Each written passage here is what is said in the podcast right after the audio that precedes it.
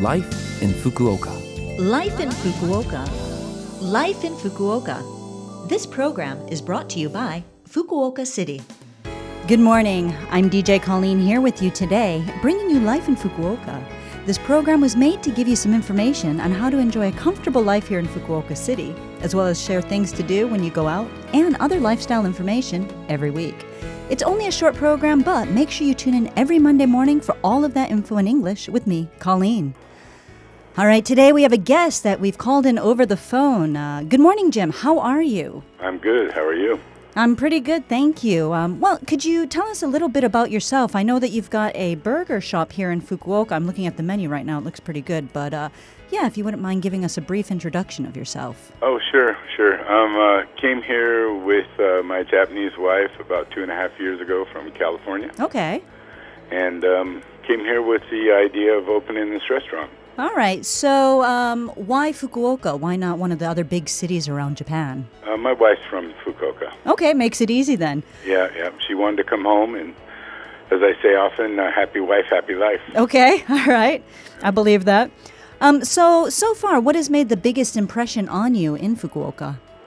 Uh, what do you mean by that? As far as Um, I guess you've been here two and a half years. Like, what has stood out for you so far, or what are you enjoying in Fukuoka, I guess? Pretty much the kindness of the people here. Okay. Yeah, everybody everybody seems to be very kind and thoughtful, and um, really has made that transition into this society pretty easy. Okay, and um, did you experience any kind of culture shock when you came here?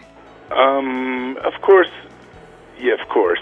Um, you know, just uh, the availability of things that I've become so familiar with, um, not being able to easily get to. You know, like Home Depot kind of, Yeah. you know, DIY center. So it took some time finding things that I was more accustomed to to do the things that I wanted to do when I was, you know, building out and making the shop. Okay, and then, so did you do burgers back in California? Is that no, kind of no? Oh, no, no. Cooking for me has always been a hobby. okay. Um, I did it when I was younger. Then I went off into a, about a 30-year career in technology, Oh, and um, decided I'd pretty much topped out in my career and was looking for something else. And told my wife that I was pretty much done. And what do you want to do? And she said, I want to go back to Fukuoka, and uh, here I am. okay. And uh, so from technology to uh, burgers, then. Yeah, flipping burgers. Yeah. So, do you uh, employ any special technology in these burgers? Um, no, I can say though that they are properly engineered. Okay, excellent. Um, I hear engineers are probably some of the best cooks because you guys, uh, you really go through the process. Uh, Yeah, it's all about process and uh, system and making sure that you know all the goals are met.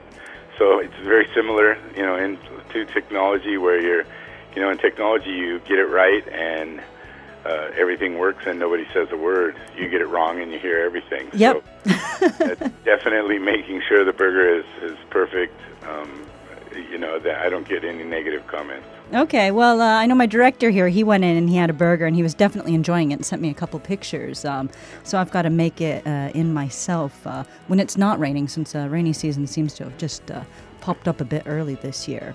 Yeah, it's here with a vengeance. So, um, what are your kind of goals uh, from here on out into the future then? Uh, is there going to be like an expansion in these burgers or. Yeah, um, since the definitely I approach uh, the restaurant differently than I think many people.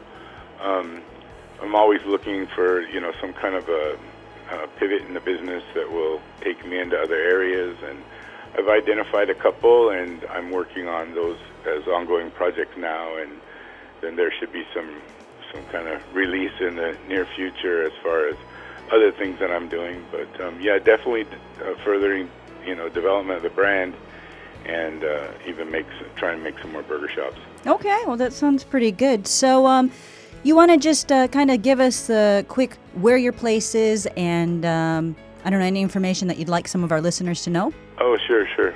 Um, I'm in in Daimyo on Daimyo Nichome. The Okay. address is San Noni, and I'm on the fifth floor. Okay. There's other restaurants in this building. There's uh, Fujimaru Sushi on the first floor, El Baracho on the second floor, and uh, Lock Stock Korean on the fourth floor. So there's quite a few restaurants in the building. So hopefully one of those restaurants will make people understand where I'm at. Okay. Uh, everything's 100% um, homemade. It's um, all Angus beef from America. Nice. 100%, no fillers or anything in there, and it's all original. All the sauces are homemade. Uh, the bread is made for me on my spec. Wow. And, uh, yeah, everything's uh, 100% original. Okay, and uh, that's uh, U.S. Burger Daimyo for people who want to go and check that out and uh, visit Jim and have his uh, specially engineered but 100% natural burgers. Yep, and then also the Instagram would be the same thing, U.S. Burger Daimyo. Okay, so And of people can look that up. Of course, Google Maps, just put in U.S. Burger Fukuoka and you will see all the goodness. Great, makes it easy then. Well, uh, thank you for taking the time to talk with me today. And um, I'm throwing this out at you right now. Do you have any song that you want to request, a song that you like to uh, have played at the end of this today? Oh, oh, hey 19, Steely Dan. Okay, Hey 19, Steely Dan, and that was uh, requested by Jim at US Burger Daimyo. So, thank you again for all of that, and uh, hopefully I will see you soon. Right on, thanks. Thank you to everyone for joining us today on Life in Fukuoka, and you'll be able to hear a full broadcast of this interview as a podcast at any time if you just check the Life in Fukuoka blog. You'll also be able to see any on air information that we shared with you there, like the address and the name of the U.S. Burger Shop if you can't remember it. Anyway, just go to the Love FM website and look up this program's page. Well, thank you again for listening. Enjoy your day, and I'll speak to you again next week.